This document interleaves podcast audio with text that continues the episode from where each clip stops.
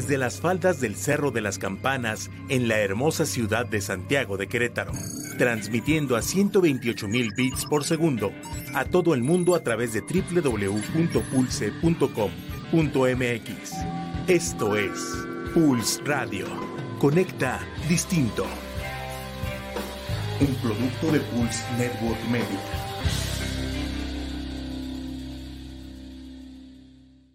Pulse Podcaster llega a ustedes gracias a la producción de Grupo Viar, alcanzando metas en común. Todos los comentarios aquí escuchados son responsabilidad de quien los emite. Estoy lista para recorrer mi propio camino. Estoy listo para superar mis miedos. Estoy lista para emprender nuevos retos. Estoy listo para encender la llama de mi espíritu. Scouts al aire, el programa donde coinciden nuestros valores, que nos recuerdan que el ser scout es un estilo de vida. Bienvenidos.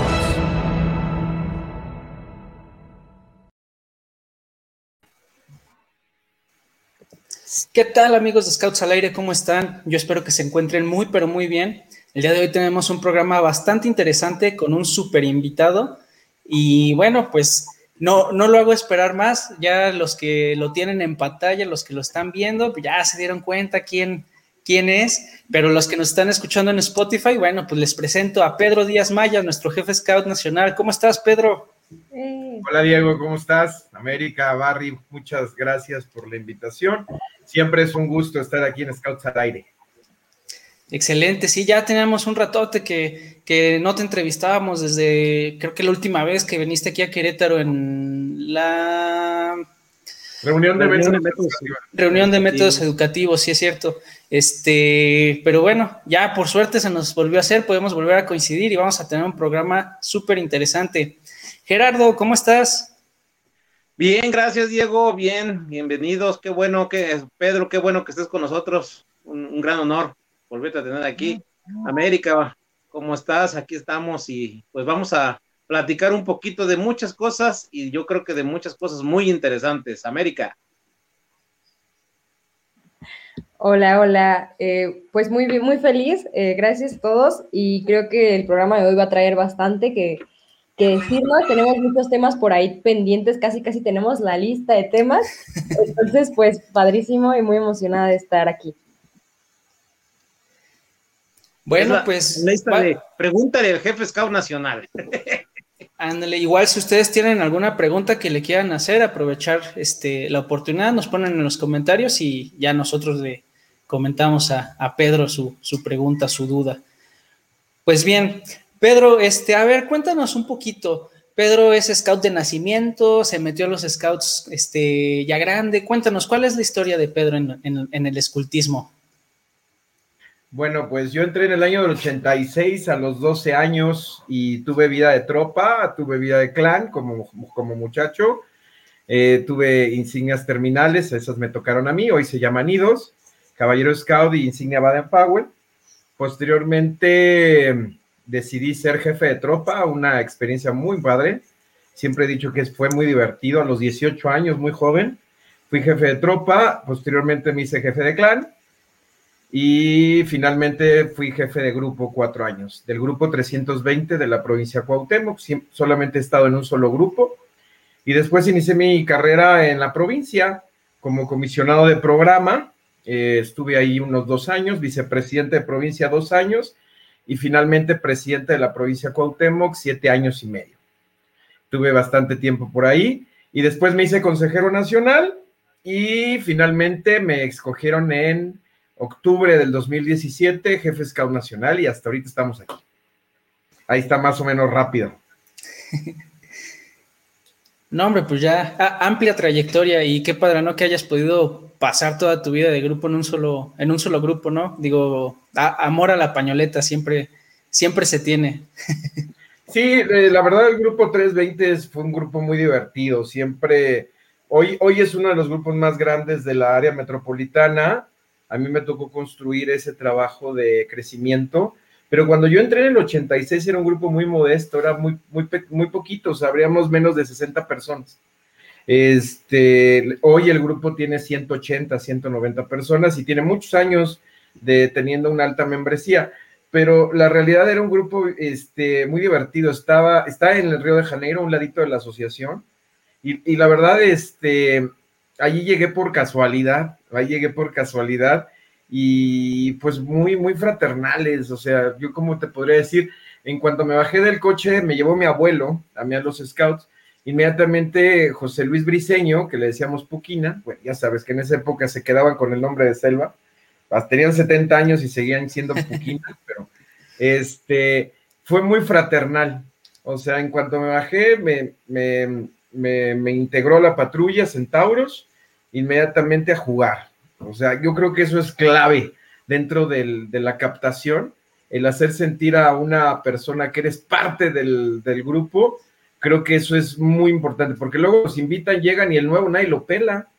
Entonces, y, el nuevo pues se siente completamente fuera de tono, pues no conoce a nadie, no entiende qué es el uniforme, los bordones, los no entiende nada. Entonces, que, que, los mismos integrantes de la tropa te hagan sentir parte, eso es buenísimo.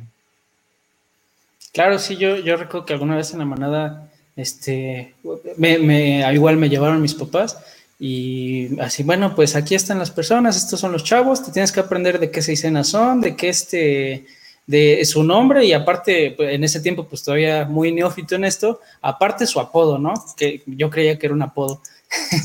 Pero ya después te, te, vas este, empapando en todo eso y ya le, le, vas agarrando, le vas agarrando amor y cariño. sí, sí, la verdad es, es un tema que lo tienes que vivir, tienes que vivir el, el, sentimiento de ser scout. Yo siempre he dicho que es de las cosas más divertidas que me pasaron. O sea, el hecho de poder jugar alrededor de una, una fogata, una balseada, una caminata, eh, las mismas actividades de desfogue, de contacto que haces y las canciones, los campamentos, el que compitas con tu patrulla y que te sientas que, que estás ganando, que ganas el banderín de honor. Uf, todo eso es, es una fórmula mágica para esto que te queremos tanto, que es el movimiento, ¿no? Y, y sí es fundamental que cuando eres parte del, del movimiento, sin que te des cuenta, vas formando tu, estilo de vida, tu forma de ser y vas encaminándote hacia un proyecto de vida. Y eso es lo que hacemos los scouts, que por medio de juegos, empezando de la fantasía en la manada, luego juegas un poquito a lo que es el sistema de patrullas, todo lo que es eh, vivir esta aventura con un grupo de amigos, y luego el descubrimiento con los caminantes, empezar a vivir los proyectos, hasta llegar a, los, a, tu vida misma en el clan donde te enfocas hacia remando tu propia canoa, bueno, pues entregas ciudadanas y ciudadanos exitosos. Yo creo que eso es lo que, lo que siempre les diré cuando me preguntan qué hace un scout a qué termina un scout. Pues ser una persona feliz y una persona con proyectos de vida. Claro, qué parte tan importante, ¿no? Y que a final de cuentas creo que es algo que compartimos muchos scouts, que tenemos como esa idea de que todos somos hermanos y yo sé que cada quien vivirá el escultismo de diferente manera, pero todos compartimos ese objetivo de ser mejores personas, ¿no? Y eso es lo que a mí me encanta. Y bueno, este, yo tengo dudas. ¿Hay alguna experiencia que yo que sé de la tropa o ya ahorita como jefe que hayas dicho esto me marcó la vida o por esto digo, venga, o sea, a seguir, a seguir siendo scout? ¿Tienes alguna experiencia que te haya marcado? Híjole, tengo de todas, un poquito. En, la tropa, yo creo que me le debo de agradecer a la etapa de la tropa el que me volvió una persona, una persona más segura de mí misma. Yo tenía un tema ahí de inseguridad, era una persona muy introvertida y, yo creo que le debo de agradecer muchísimo a la tropa que por medio de las actividades me volvieron muy competitivo y, me volvieron muy seguro de mí mismo. En, la etapa de clan, los servicios, los servicios que se dieron, tuve la oportunidad de cuando vino el Papa Juan Pablo II, está en el autódromo y, recibirlo junto con mi clan, bueno, fue increíble. A mí me tocaron todavía los servicios con lo de la basílica, ver lo que es la efervescencia de la creencia del mexicano hacia la Virgen de Guadalupe. Es increíble lo, que se alcanza a ver y, pues un chorro de cosas que hicimos ayudando a comunidades y todo este tema En la etapa de la dirigencia, yo creo que me marcó el, ponernos como reto ser el grupo más grande de México y con un grupo de amigos jóvenes, porque estábamos muy jóvenes, teníamos 18 o 20 años cuando hicimos eso, veíamos muy lejos, muy lejos a los grupos que estaban en el top 10, en el top 10 pero decidimos trabajar para, pues no ser grandes por grandes, sino tener mucha gente para que esto se expanda más, el movimiento, ¿no? O sea, eso es lo que buscamos, ¿no? Y, en la etapa de a nivel nacional, pues ser jefe scout me marca impresionantemente, porque todo lo que te acabo de contar, que vomito muchas experiencias, este, qué, qué cosa más padre el poder estar en la posición de lo que amas de lo que amas y que tu día a día sea buscar cómo podemos llegar a más niñas, jóvenes. Entonces, el nombramiento de jefe Scout Nacional también me marcó mucho porque es un honor muy grande el poder sentir el cariño y el, afecto de las personas. Claro, ¿no? Hay, hay un, la frase que dice, cuando amas lo que haces, dejas de trabajar, ¿no? Y solo te empiezas a divertir y, y, y hacer lo que te gusta. Oye, y en, esta, en, esta etapa de joven dentro del movimiento, ¿qué crees que te haya marcado como para en tu vida profesional? Digo, sé que no has dejado los scouts, pero ya en tu parte profesional, este, ¿cómo crees que el movimiento te haya servido?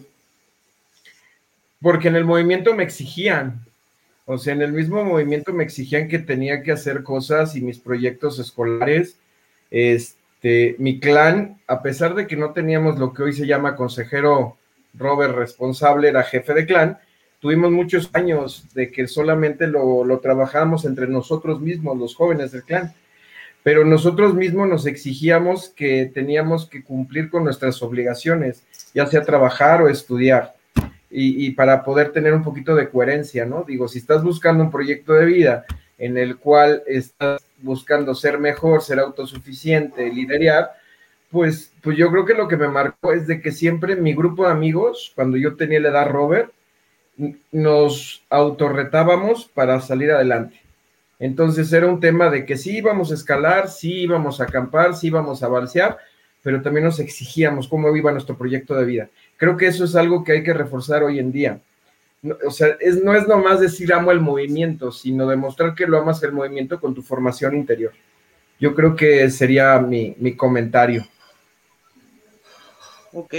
Oye, Pedro, y este, de todas estas actividades que hacemos, bueno, nos tocó una época ya por los ochentas, como tú lo estás diciendo, donde las actividades eran diferentes a las que estamos viviendo en esta época, y más con esta pandemia que nos tocó. Pero la asociación, pues siempre ha estado ahí, siempre ha dado lo mejor, siempre ha estado a la vanguardia para poderle dar al joven lo que necesita, poder darle las herramientas para que sea un, un hombre de, o una mujer de bien. Eh, y de, esta etapa que estamos pasando ahorita nosotros con esta pandemia que nos ha marcado muchísimo porque nos ha dejado mucho tiempo encerrados. Nuestra asociación sé que está haciendo muchísimo trabajo, muchísima labor para no perder a los muchachos. Pero ¿cómo nos ha afectado? Sí se ha perdido mucha membresía en cuanto a, a raíz de esta pandemia. Sí, desafortunadamente sí se ha perdido muchísima membresía eh, yo, yo creo que no ha sido porque el movimiento eh, haya perdido el, gusto, sino que desafortunadamente en algunos, no en todos los casos, ha habido un poquito de, pues, pues de no seguimiento, ¿no? O sea, yo, personas que tienen mucho tiempo en el movimiento, pues sabemos perfectamente lo que significa, que es un valor agregado, no es un, no es algo que, que no valga la pena, es algo que te está construyendo en tu porvenir. Hoy, por ejemplo, estamos viendo, mi querido Barry, a América y a Diego. Este, no sabemos si en un futuro de sus temas o lo que ellos quieren hacer es dedicarse a la, radio, ¿no? Pues, y a lo mejor este proyecto de Scouts al Aire puede ser un impulso para que ellos se, se, preparen. Y te puedo asegurar que ellos dos tienen muy claro que vale la pena ser scout, a pesar de la no presencial, lo tienen muy claro. Pero una, la manada, que es donde tenemos el mayor tema de deserción, los pequeñitos y las pequeñitas, pues extrañan a su cubil, extrañan a sus viejos rovers, extrañan la presencialidad, extrañan todo este tema. Y entonces ahí necesitas muchísimo a los viejos lobos o a los jefes de tropa para que impulsen a que continuemos. Entonces, hay unos esfuerzos nacionales impresionantes. Hay, hoy hay tropas que desde el día uno de ese, de ese mes de marzo del 2020, sábado a sábado, han estado al pendiente. Y, pues han tenido buenos resultados, pero hemos encontrado en diferentes momentos que hay incluso algunos que de plano ya no se vieron, que de plano cortaron comunicación, de plano, y eso pues obviamente, si al lobato, al scout, el padre de familia, no tiene noción de qué está pasando, pues para ellos cerramos, ¿eh? Para ellos cerramos. Entonces, ahorita estamos activándonos, nos estamos capacitando y yo tengo fe y, yo tengo mucha ilusión de que si todos nos unimos, regresemos al movimiento. Yo creo que este movimiento tiene muchísima, mucho que aportar a, a, estos lobos que se están haciendo. Creo que los scouters y dirigentes han madurado muchísimo y se han vuelto mucho más creativas y creativos. También creo que revolucionamos a nivel tecnológico todas las actividades que se hicieron, se internacionalizaron las actividades por medio de los Zooms, porque una manada de Querétaro tenía contacto con Argentina en un clic. Entonces, eso, eso en la presencialidad no era sencillo. Hay cosas buenas, hay cosas malas. Hay, yo, yo, yo, yo he visto de verdad algunos scouters impresionantes, impresionantes que tienen una, un seguimiento a sus jóvenes de una manera que lo cual lo aplaudo y lo valoro mucho porque si estamos de este lado del servicio, estamos porque queremos, porque es voluntario, lo dice nuestro método Scout. Y pues son vidas, son vidas que confían en ti. Entonces, pues hacer lo que dices en la promesa, todo el mundo hizo su promesa Scout, ¿no? Y dice, yo prometo por mi honor hacer cuanto de mí dependa. Pues ahorita es cuando hay que hacerlo.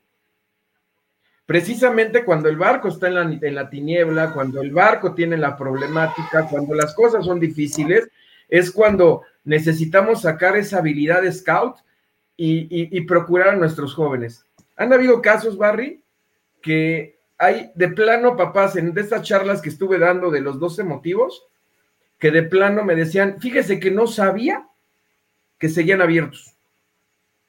O sea, son, son casos extremos, pero yo sé que ahorita ya con esta reactivación vamos a salir adelante. Vamos a salir adelante porque estoy viendo la actitud de los jefes de grupo, que, traen muchas ganas, que están trabajando con mucho entusiasmo y, la asociación tiene que salir adelante. ¿Nos caímos muchísimo? Sí.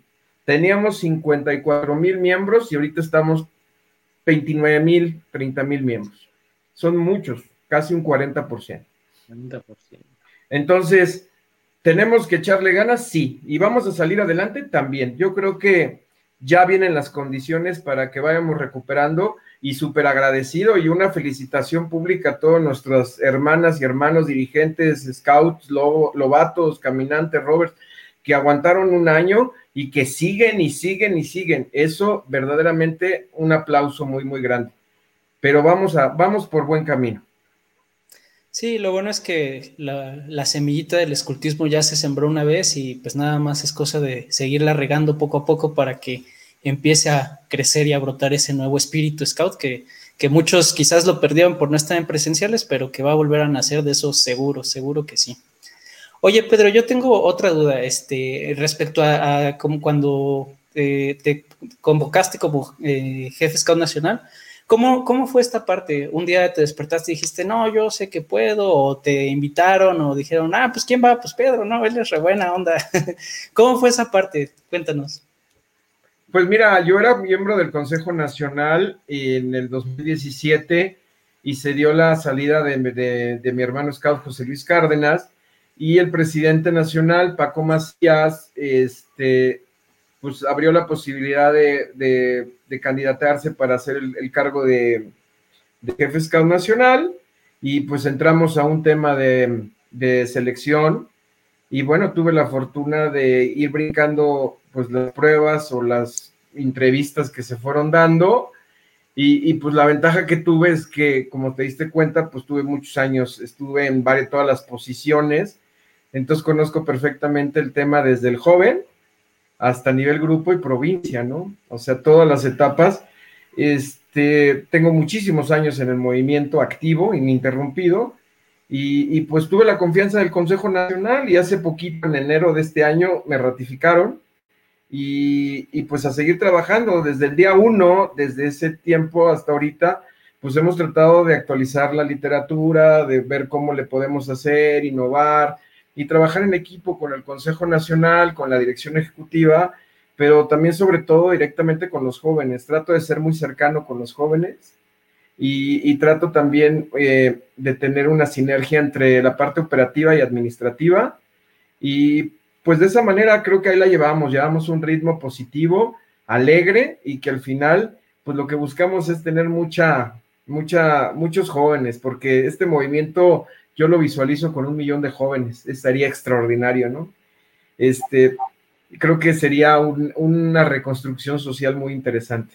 Pero así fue, así es como llegué y, pues se siente muy padre, ¿no? O sea, es, algo como muy emotivo el poder estar en, trabajando en donde amas, lo o sea, amas tu, hobby y tu diversión. Oye, yo, yo que pensé que tenías que haber pasado una pista técnica, una pista comando y una pues plaza de salidas con todos. Pues sí, pues sí las pasé, mi barri, pues de chavo, todas las pistas técnicas y todas las. Yo ya hasta me estaba preparando, dije, ahora salga Pedro, me voy a preparar para hacerla, para meterme en el pescado nacional. Ah, revisan tu árbol genealógico, que seas descendiente de VP, cosas así, cosas sencillas. Ay, qué padre, qué bonito. Y Fíjate que eh, muy personalmente yo, de una de las cosas que me acuerdo mucho, es la vez que fui al, este, al rally de Manadas en Orizaba y llegó un día que estaba lloviendo, o sea, pero así diluvio. Eh, llovió tanto que se inundaron todas las casas, los niños tuvieron que salir. Pues tuve ya a Pedro con su impermeable, creo negro, no me acuerdo, cargando niños en una mano, en otra mano cargando otro niño y llevándoselos, ¿no? A donde estuviera seco. Entonces, creo que ese día, eh, ese día, eh, cuando, cuando yo vi eso, dije, qué bonito, porque no es la parte de me voy a, eh, me voy a un hotel, porque ahí había un hotel, creo, o sea, me voy a mi casa o vengo cuando sea la clausura. Es esa parte de seguir conectando que uno piensa que se pierde, o sea, lo normal es decir, no, pues te vuelves Consejo Nacional, pues ya no tienes que ir a campamentos o yo qué sé, ¿no? Pero en realidad eso ya depende mucho de, la manera de uno mismo, eh, de cómo quiere interactuar con los scouts. Y pues yo era, yo era Robert en ese entonces, entonces, pues ahí, ahí yo dije, qué padre, mis respetos. Y pues sí, te ganas la admiración de, de los jóvenes, pues ahora sí que con los hechos, ¿no? Y con las cosas que haces. Eso está muy, muy padre, porque hasta la fecha todavía me acuerdo y me da un poco de risa. Yo tenía miedo, dije, ¿qué va a pasar con estos niños? Y cuando vi a los niños ahí, ¡ah! dije, no, pues está, está genial. Y, fíjate que, ajá. Fíjate que te voy a contar una, la experiencia, sí nos cayó un trombón durísimo en, en Orizaba y sí se nos inundaron los campos, ¿no? Y, de lo que yo me puedo acordar es de que sí fuimos a cargar a los niños, pero los menos asustados eran ellos. ¿eh?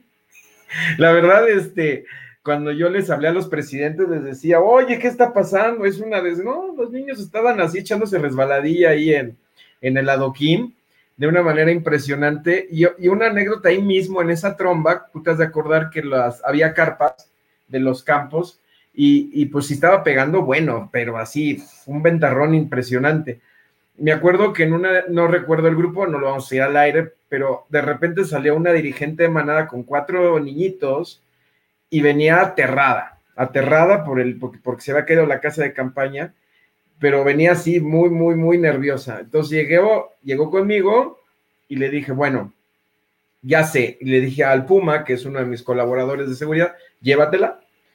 Y me dejó a las niñas y a las niñas las tapamos dentro de las mangas y entonces lo que se nos ocurrió fue decirles que jugáramos y que estábamos en un barco y que el barco estaba en una tormenta. Entonces del llanto se cambió a risas. Entonces el mensaje es cambiemos la situación a algo que los niños entiendan y que los tranquilice, porque si tú como adulto te pones súper acá, súper nervioso, no vas a lograr buenos resultados. Y la verdad, estas cuatro, estos pequeños lobos que estuvieron, acabó de llover, no se mojaron, nos mojamos todos, pero fue distinto a, que te vean a ti estresada y estresado, ¿no? Y, ese día en la noche hablé con los aquelas a nivel nacional y les decía que la actitud era muy importante, que la adversidad la tienes, pero si tú no cambias el chip de, que las cosas las tienes que ver positivas, porque el cómo no es bien fácil, ¿eh? todo el mundo te dice cómo no a todo en cinco minutos. Lo difícil es el cómo sí. ¿Cómo perdemos membresía? Rápido. Nos desconectamos y ya se fueron todo el mundo. Pero ¿cómo nos la conservamos? Eso es lo difícil. Y poquitos son los que sobresalen en ese tema. Pero sí, sí, América, lo recuerdo muy bien. Y ya el próximo año se cumple el ciclo. El próximo año viene el rally de manadas después de cuatro años. Y pues ahí viene el reto. Esperemos que no llueva, pero siempre llueve.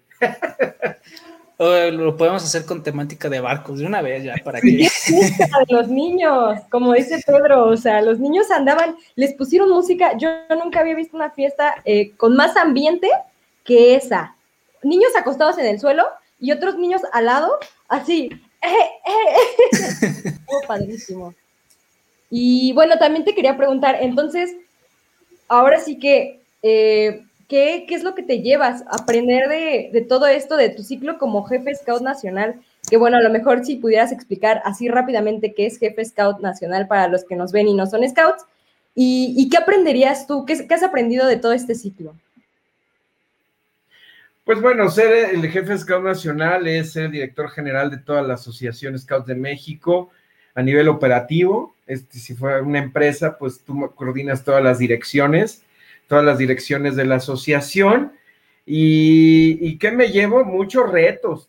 Hemos tenido muchísimos retos porque hemos, hemos hecho mucha actualización en la literatura, hemos buscado este, temas de, de GISA, de gobernanza. Estamos ahorita con el tema del proyecto educativo enfocado a la sustentabilidad. Estamos haciendo toda la migración del esquema que teníamos del programa hacia lo que viene nuevo. Eh, estamos implementando una plataforma digital que se llama CISAS, que es el Regnal, pero mucho más funcional y con muchas bondades más padres. Y, pues nos tocó la crisis, una de las crisis más duras de la, de la historia de la asociación, el hecho de que nos manden a casa un año, casi tres meses, pues no es nada sencillo, ¿no? Porque nos tuvimos que reinventar, crear el ABC de programa, la actividad de continúa el gran juego, intentar hacer un EAS digital, los foros y las actividades de los jóvenes, encuentro de jóvenes líderes en línea. Eh, eh, hemos hecho de todo, ¿no? O sea, y, las, y todo esto ha sido con acompañamiento de las provincias, pues ha sido toda una gama impresionante de esfuerzos. ¿Qué me llevo? Que pues me toca, me toca una época de resiliencia, de adaptación, de cambio, de, no bajar los brazos, de, golpes muy fuertes, porque de venir en un, en un carro de carreras, llegamos a 54 mil, de repente caímos en un bache y ahorita en el bache estamos poniéndole las llantas otra vez y vamos para adelante, ¿no? Y tienes que seguir con tu, activo, con tu artículo 8 de las de las Day Scout, canten sus dificultades y impulsando a que todos continúen. Combatirte incluso también un poquito a los retractores de la asociación, o sea, el hecho de que siempre critiquen, que, no vale la pena, siempre decir que vale la pena. O sea, eh, muchos critican que el movimiento tiene otros fines, ¿no? El fin principal de la institución es que las personas tengan proyectos de vida exitosos. Entonces, muchas satisfacciones. O sea, lo que acabas de decir ahorita, América, tú eras una rover en ese, en ese pasado evento de Orizaba el que jóvenes de repente se me acerquen y me digan, oye, yo recuerdo que dijiste eso. Para mí eso es buenísimo. O sea, para mí eso es oro molido. Como dice un amigo mío, mi director internacional, Toño Hernández, es oro molido. Que los jóvenes, con lo poquito que tú les puedas colaborar, más el gran trabajo de los scouters y dirigentes de sus grupos, sus provincias, ya estamos del otro lado. Entonces eso es lo que me llevo trabajar para la organización juvenil más grande de México, buscando que seamos la reconstrucción social más importante del país. Claro, y que se haya dejado una huella en los muchachos, ¿no? Es, lo más importante, porque eso significa que el trabajo está bien hecho, de todos, de todos. Oye, y bueno, ya, ya, ya dijiste que te llevas, pero eh, a mí me gustaría saber, en este periodo en el que tú has estado como jefe SCAD nacional, ¿qué, has dejado algo, un proyecto que se ha hecho que tú digas, ay, ¿sabes qué? Este desde que llegué lo visualicé porque yo creí que el movimiento debía cambiarse así no sé, algo que, que, digas, ok, pues yo por lo menos hasta ahorita eh, dejo esto. Pues bueno, uno que me gustó mucho, que no es un proyecto, porque el proyecto ya ahorita lo comenté, es lo del proyecto educativo, que es la reconstrucción de este esquema, buscando la implementación de un, un programa que tenga pertenencia, que tenga utilidad hacia el impacto del, del nuevo México. Eso es lo que estamos trabajando, es el sueño que tengo. La modernización de, del sistema en lo del CISAS, o sea, es una plataforma en la cual vamos a tener interacción eh, los lobatos, los padres de familia, la provincia, y, lo vas a tener a la altura de tu teléfono, una página, y, vas a poder llevar tus progresiones y, todos estos anuncios y una forma muy práctica. Por ejemplo, todo este tipo de modernizaciones, la CDC, que es una plataforma de capacitación para los adultos, también está. También la construcción de Scouts.media, que es una plataforma de eventos nacionales, que seguramente la conocen ustedes, que es donde ahí te registras para hacer todas las, las, las actividades que hemos estado llevando a cabo. Pues yo he tratado de modernizar. Mestitla, pues tenemos tres cabañas nuevas, la Gilwe, la Polaris, la Sioní, y pues y trabajar con una situación eh, de sustentabilidad en nuestro campo escuela. Tiene celdas solares y celdas solares eh, que han, que pues es ayudar al ambiente. Entonces, yo creo, yo creo que le hemos buscado de todo, pero todo este esfuerzo es gracias a un gran equipo de trabajo, que es la Dirección Ejecutiva Nacional, pero que también yo tengo que agradecer muchísimo a los presidentes de provincia, los que están, los que estuvieron, ¿eh? O sea, siempre ha sido una situación muy empática y he contado mucho con el apoyo de todos. Yo creo que eso puedo presumirlo, que si bien hay críticas, grilla y lo normal que existe en este cargo, este, existe una afabilidad de trabajo, ¿no? Y, la confianza del Consejo Nacional, que creo que eso es fundamental cuando tus, eh, tus jefes, el Consejo de Administración, que es el órgano que, que, está operando cuando la Asamblea Nacional no está en funciones, confía en ti, eso es muy bueno. Y algo que, que yo podría dar como recomendación es no dejar escuchar a tus antecesores, ¿no? Yo creo que los jefes scouts y presidentes nacionales anteriores tienen algo que se llama experiencia. Y escuchar no solamente a ellos, sino a personas o scouts que han tenido mucho, mucho expertise, también ayuda mucho. Porque tú podrás tener tu estilo y tu forma y tu visión, pero siempre es, es bueno escuchar. Eso, eso por ahí, mi querido Diego. Hay algo que sí me gustaría presumirte es la pañoleta nacional. No sé si recuerdan, en el año 2019 sacamos la pañoleta nacional negra con el, el, sol azteca, digo, el calendario azteca, las, las grecas de diferentes culturas, el popotillo rojo y los símbolos de los estados. Ahí salió también ustedes en Querétaro, ahí salió, ahí está. Y el Quetzalcóatl en, en la parte de atrás. E, ese, ese, ha sido una, una visión que se tuvo, sueño, que, que antes de que llegara a ser jefe scout, dije, oye, necesitamos una pañoleta muy mexicana. Entonces, y México es muy rico en, en tradiciones. Muy diverso. Muy diverso. Entonces tratamos de homologar, todo y fue muy aceptada. Ustedes como jóvenes la aceptaron muy bien. Y bueno, no te quiero contar en el Jamboree, hay que te cuente Bar. ¿Cómo la pelearon? ¿Cómo la pelearon? Porque de verdad es muy bonito. La verdad me creo que fue un latino de la asociación y creo que esto nos hace ser, sentirnos orgullosos de lo que somos, de nuestro México. Sí, la verdad es que... para cambiar. es una chulada de pañoleta. Yo, me acuerdo cuando recién, cuando recién salió, vi el video de cómo le iban desdoblando, que cuesta tanto, quiero dos, por favor. pues está preciosa la pañoleta. Sí, Oye, Pedro, y aprovechando que ahorita que estábamos hablando de todo lo que es la asociación, de lo bueno de la asociación, este, y que ya casi vemos la luz, eh, ahora sí que al final del túnel, este, ya varios estados han estado ya en semáforo verde. ¿Ya tenemos algunos grupos activando con semáforo verde o todavía estamos en etapa de preparación? No, mira, acabamos de sacar un comunicado en el que se divide en tres fases, planeación, capacitación y retorno escalonado. Eh, eh, es, lo que estamos haciendo. El primer requisito para poder regresar, bueno, la buena noticia, mi Barry, es que ya vamos a regresar. Esa es la, buena noticia. La buena noticia es que ya vamos a regresar.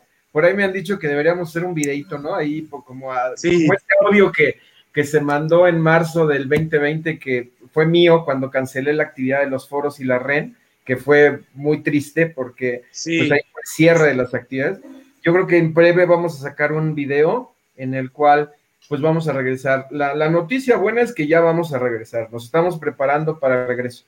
La semana pasada este, se inició con la capacitación de los equipos provinciales, los órganos de gobierno, los de la Corte Nacional de Honor, la Comisión de Vigilancia, el Consejo Nacional, presidentes de provincia, y, y se inició con algunas provincias, jefes de grupo, de las que están en verde, de los estados que están en verde.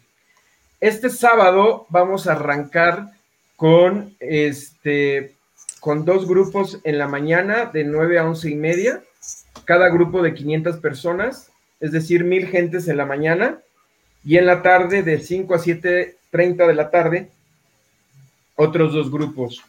Estamos dando un curso que se llama Propedéutico para lo que es el retorno a actividades. Es un curso que públicamente quiero decirle al doctor Ismael y a Guillermo, el presidente de Coahuila, Ismael es el presidente de Baja California, son médicos de, de profesión, eh, en el caso de Ismael, especializado en tema COVID, él, él, él, él, manejó toda esta crisis allá en Tijuana y se preparó junto con, con la parte de adultos en el movimiento este curso para que dura ocho horas, para que eh, este curso esté enfocado exclusivamente al retorno de actividades te explican lo que es el filtro sanitario, te explican cómo es el equipo de seguridad, te dicen qué es el COVID, cómo, cómo, qué decir, lo de los permisos de los padres de familia, el acta constitutiva para el retorno de actividades, un análisis de casos vulnerables en el grupo. O sea, es un curso bastante robusto que, que creo que está siendo muy útil. Incluso ustedes lo podrán ver en las redes sociales se han empezado a ver los diplomas de las primeras generaciones que estamos empezando a subir.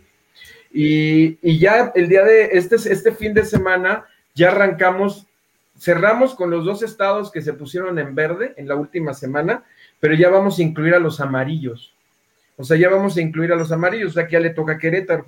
Entonces, los jefes de grupo de Querétaro van a arrancar y es un curso que es el sábado de dos horas y media en la, el sábado y el domingo otras dos horas y media y la siguiente semana igual, ¿no? Y ya que terminas tu ciclo de ocho horas, empiezas con eso.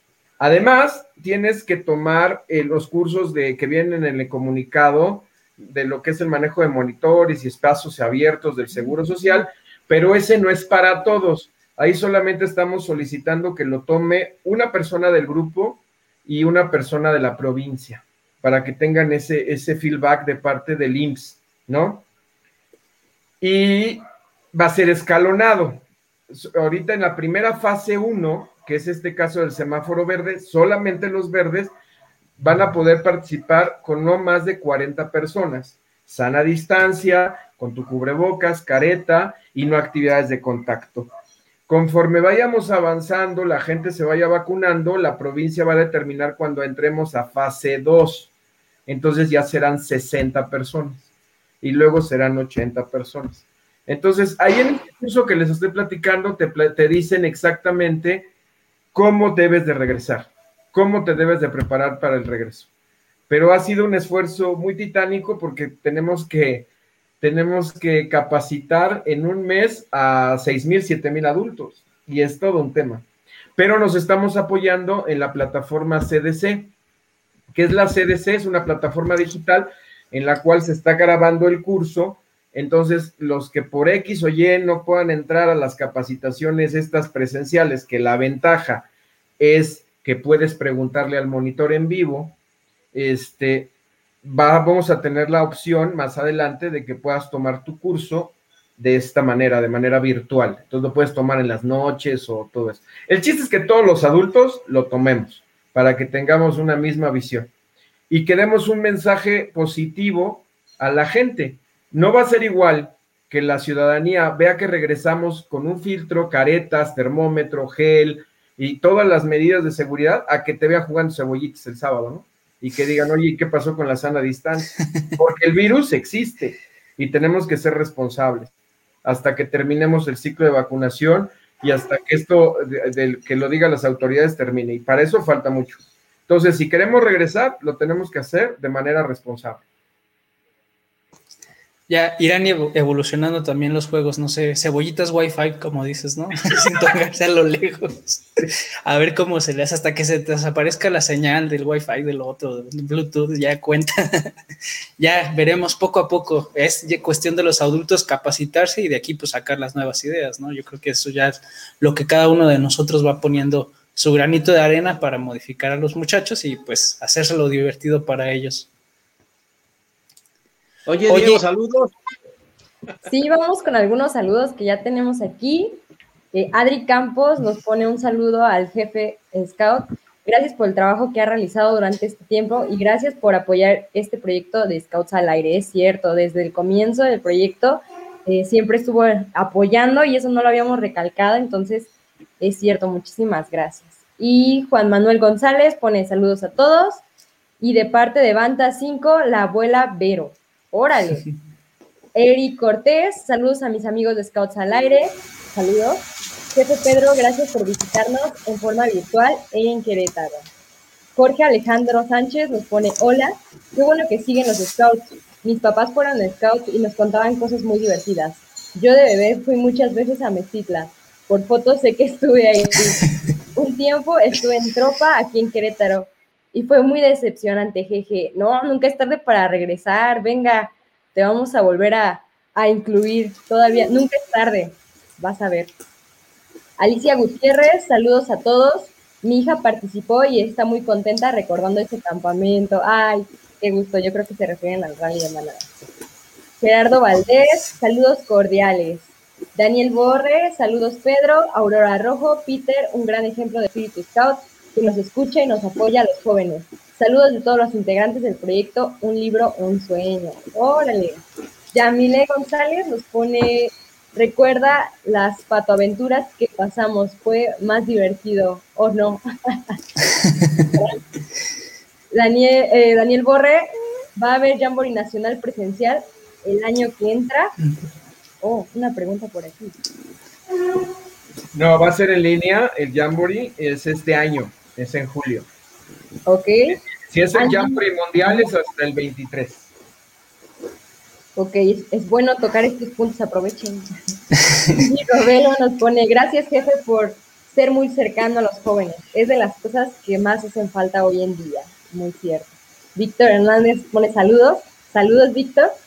Y Ángela Villa, saludos desde Perú a los Scouts de México. Siempre una linda labor, la suya. Marco Pineda, saludos jefe, gran líder. Wow, muchos saludos hoy. Ah, y Leti Cortés, espere. Ha sido todo un reto de las actividades virtuales y aquí seguimos. Perdón, espero no se me vaya nadie.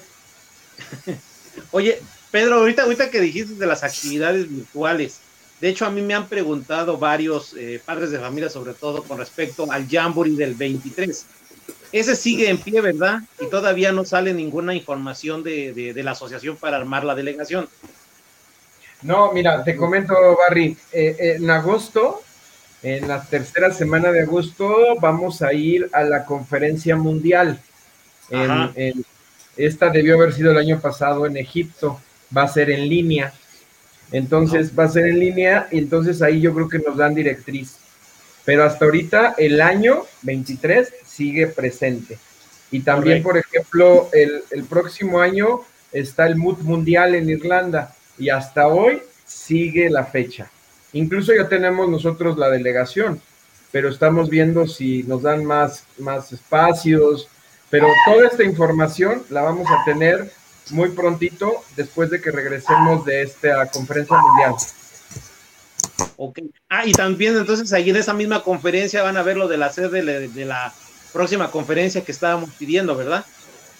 No, este, te comento, la próxima conferencia sería en el 24 y por cortesía, México y Francia, que éramos los que estábamos eh, compitiendo, por el esfuerzo que está haciendo Egipto y que por la pandemia no ha podido, se le cedió de que la del 24 fuera presencial en Egipto, como estaba pensada para el año pasado. Porque Egipto, este, pues hizo un esfuerzo que no te quiero decir, o sea, de tener todos los contratos cerrados y todo, y, y pues por la pandemia no, no se les podría decir que no, porque es un trabajo de muchos años. Y muy probablemente, si México decide continuar con el proyecto, sería hasta el 27 y tendríamos que presentar la candidatura en el 24. O sea, sí tendría que ser la. Pero sería Francia y México, ¿no? Ok. Gracias. Ya que estemos todos vacunaditos. Pues a ver si no hay algo nuevo. ¿Verdad? No, no, no, ni digas. La guerra zombie, ¿no? Que dicen que. Va, va a ser capacitación para luchar contra zombies, así es que ya saben. ¿Qué no? ¿Eso es el escultismo? No, no, ya a lo mejor tenemos campamentos en Marte. Entonces a lo mejor ya estamos del otro lado. Ah, bueno, perfecto. Así que, ¿qué más? ¿Qué mejor que disfrutar? Oye, Pedro, hace poquito yo vi una noticia de que se recibió un reconocimiento acerca de protección civil y yo digo, ya nos platicaste gran parte de lo que se ha estado haciendo últimamente, pero no sé si nos puedas decir algo, algo más de, de qué, por qué se dio este reconocimiento.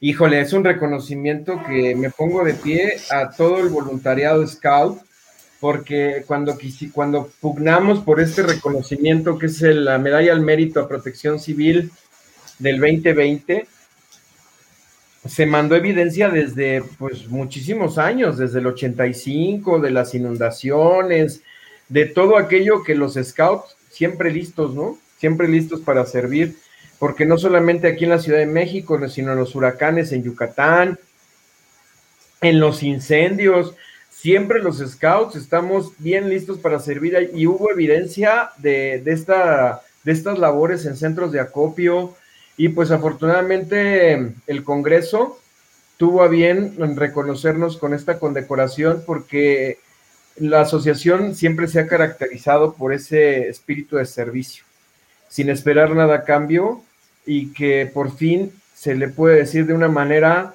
eh, que México reconoce a los scouts. Yo te cuento que en el 85 yo aún no era scout, pero yo vivía en la colonia Roma.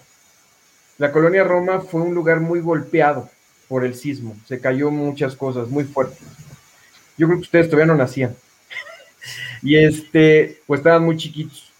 Eh, de lo que te quiero comentar es que yo vivía en la avenida Álvaro Obregón, que tiene un camellón enfrente, y que nos desalojaron del edificio y que tuvimos que vivir varios meses en el camellón, en, con tiendas de campaña, que yo no las tenía y no tenía idea, y más bien eran plásticos.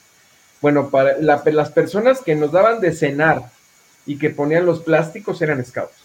Eran precursoras, eran rovers y eran scouts los que nos ponían alegres a los niños. Yo tendría 12 años en ese entonces y desde ahí me cautivó el servicio. Ya en el 2017, siendo un adulto, me tocó en la de Roma apoyar en un centro de acopio que montamos la asociación este, para el sismo del 2017, que tuvo afortunadamente menos impacto que el del, del 85. Pero a lo que voy, el reconocimiento de la gente al movimiento para dar víveres, para confiar en que lo que estaban dando iba a llegar a los lugares era impresionante. Preferían dejarnos las cosas a nosotros que a la Cruz Roja, porque sabían que nosotros íbamos a buscar el cómo sí que llegaran. Y así fue. Mandó la Asociación de Scouts a Oaxaca y mandó víveres de lo que se juntaba, se mandaron unas camionetas de tres y media toneladas que juntamos, se mandaron a los lugares, a los puntos entonces, pues yo creo que esta medalla es un gracias a ti, a todo el voluntariado que me está escuchando, aquel que cuando hay una desgracia inmediatamente se pone alerta y dice, ¿cómo ayudamos? ¿Cómo lo hacemos? ¿No? Hace poquito nos pasó que en Mestitla se nos quemó el Tepoztlán, se nos quemó el Teposteco y muchísimos scouts quisieron ayudar. Sin embargo, ir a ayudar en un incendio forestal no es un juego. Tienes que tener una preparación no es llegar con tu pala y echar tierra, no, tienes que saber hacerlo, porque si no te puedes poner en riesgo.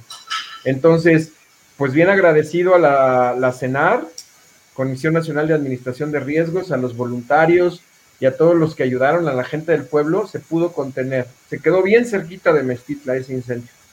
Y, pues todo ese tipo de acciones lo tomó en cuenta el, el Congreso y pues nos vimos beneficiados y pues ha sido padrísimo, ¿no?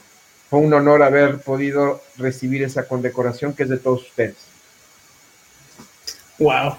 No, oye, ¿y en, esta parte se compitió con otros proyectos o, con otras asociaciones o otro, otros lugares? Digo, a mí yo me siento muchísimo orgullo con, con esa condecoración, pero pues como para saber como cuál fue el proceso, ¿no? En que dijeron, no, yo creo que los scouts ahora sí se la merecen. Pues mira, no ha sido la primera vez que nos habíamos puesto de, o sea, sí hubo varias asociaciones de topos, de rescatistas, cóndores, o sea, que, participaron y que se la llevaron, ¿no? Había 12, 12, 12 eh, asociaciones reconocidas. Desconozco el proceso de selección. A nosotros nos, nos pidieron, pues, qué somos, qué hacemos, qué objetos y cuáles son nuestras evidencias. Así es como nosotros mandamos todo el proceso. Y pues evidencias teníamos muchísimas. Teníamos el centro de acopio, teníamos eh, imágenes de huracanes y pues eh, pusimos todo lo que habíamos hecho, apoyos en comedores comunitarios, o sea, teníamos muchísimo de dónde sacarlo, porque no solamente mandamos cosas de la ciudad, sino de toda la República. Pero desconozco en sí el, jueceo, cómo es o cómo lo, dieron, simplemente nos llegó un correo un día y nos dijeron felicidades, se les va a entregar la medalla al mérito y pues fiesta, ¿no? Y ustedes vieron la transmisión, ustedes vieron este, las imágenes, bueno, se te enchila la piel que se, que se reconozca la asociación. Pero no te quiero decir si ganamos el premio Nobel, vamos a hacer un reventón, ¿eh? O sea, yo creo que de acuerdo, yo me apunto el reconocimiento que es, es lo importante, es, el reconocimiento, que ya nos están, nos están este, viendo como una institución que aporta, que da, que a, través de todo este tiempo que hemos estado aquí, más de 100 años, que sí, que sí, sí es valiosa la Asociación de Scouts de México. Entonces, yo creo que también eso va, ha de ser el mismo procedimiento para el premio Nobel. Ojalá y que la Asociación de Scouts y de Guías del Mundo puedan ser poseedores del premio Nobel, porque sería la verdad, el máximo reconocimiento del mundo hacia nuestra asociación. Quiere decir que sí servimos, que sí damos un buen servicio a la sociedad. Entonces, pues yo también, ojalá y que ganemos y hacemos una fiesta en todo México, claro que sí. Sí servimos, o sea, ¿cómo lo dice? O sea, yo creo que también eh, es parte de que a pesar de que no se busca como tal el reconocimiento, eh, pues es visible. Y si es visible significa que está dando un impacto amplio, ¿no? Muy grande. Entonces, aparte, hay que agradecerse pues bastante. Y bueno, eh, ya estamos muy cerca de culminar el programa. Eh, Pedro, no sé si eh, te gustaría dar un mensaje a los scouts que nos están escuchando ahorita, cómo alentarlos a que continúen en la, a la pandemia o que se animen a realizar nuevos proyectos. Yo ahorita he visto muchos rovers, caminantes que están indecisos de si hacer, si no hacer. ¿Qué mensaje les podrías dar?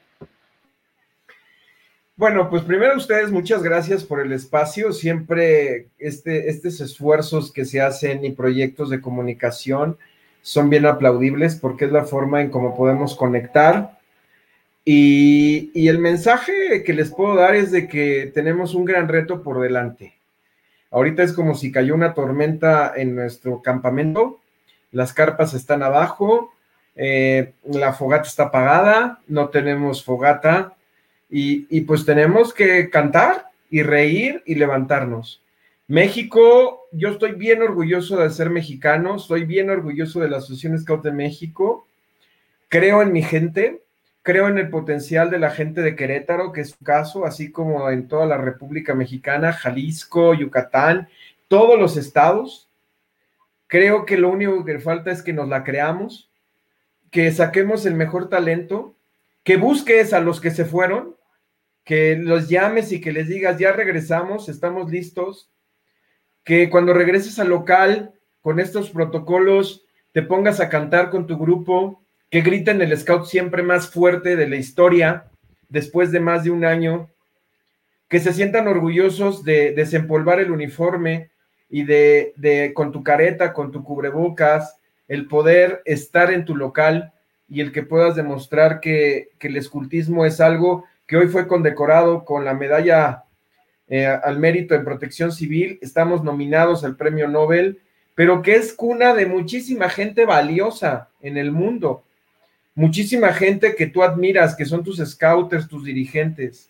También en honor a todos aquellos que esta pandemia se llevó. Muchos hermanos scouts se fueron, muchos aquelas, muchos jefes de grupo, todos aquellos que vamos a mirar al cielo y vamos a recordarlos con ese scout siempre cuando regresemos. Pero debemos de estar unidas y unidos, porque esta asociación tiene que seguir. Y hay alguien que está aquí conectado de, de Perú que me dijo que esto tiene que pasar. Y así debemos de pensar, que esto tiene que pasar y que debemos de dejar de estar en la neblina de la incertidumbre, de que el movimiento ya no existe, hay luego regreso, ya regresen, Hoy es el momento de ya regresar, porque quiero aplaudir a los que decidieron quedarse, que se decidieron quedarse para que el grupo siga vivo. Hay grupos que desafortunadamente desaparecieron. Este, pero hay grupos que subsistieron, como todo, como toda crisis. Entonces, pues yo agradecerles infinitamente la oportunidad de comunicación y decirles que estamos en el mejor movimiento Scout y que juntas y juntos vamos a regresar más fuertes y que sigamos con este tipo de proyectos que se los aplaudo infinitamente y que siempre nos van a dar esta exposición para que alguien mañana o pasado vea el video y que podamos decir que esto vale la pena, porque vaya que vale la pena ser scout. Muchísimas gracias por el espacio. No, Pedro, muchísimas gracias a ti por, por aceptar esta invitación y bueno, ya este, más vale tarde, pero seguro, pues también felicitarte porque pues acaba de pasar tu, tu cumpleaños y pues muchas felicidades. Muchas gracias. Sí, sí, sí, ahí recibí muchas muestras de cariño que, que me tardé un poquito en contestarles, pero ahí las contestamos, tanto en la página personal como en la página de la asociación. Híjole, eh, muy agradecido de las muestras de cariño siempre es bien, bien padre eh, sentirte abrazado. Y, pues ahí vamos, ahí vamos con las vacunas, ahí vamos con el regreso. Y pues te agradezco, Diego y América y Barry, pues esta plática de amigos, como me dijeron al principio, que creo que pues damos los mensajes a nuestra membresía. Y les mando un abrazo a los que se conectaron y a los que nos escucharon. Muchas gracias. Muchísimas gracias por el tiempo. Ya sabes que este es tu programa. Nosotros nos sentimos hasta nerviosillos, pero muy contentos de que puedas estar aquí. Gracias. Gracias nuevamente y muchas felicidades. Y pues enhorabuena, seguimos trabajando y lo que podamos ayudarle a la asociación, ahí estamos, ya sabes. Muchas gracias a ustedes. Y pues pronto vamos a regresar. Ya esto tiene que pasar y nos va a ir muy bien. Siempre listos. Siempre listos, siempre listos. Pues recuerden que nos vemos el próximo jueves. Hasta luego, bye.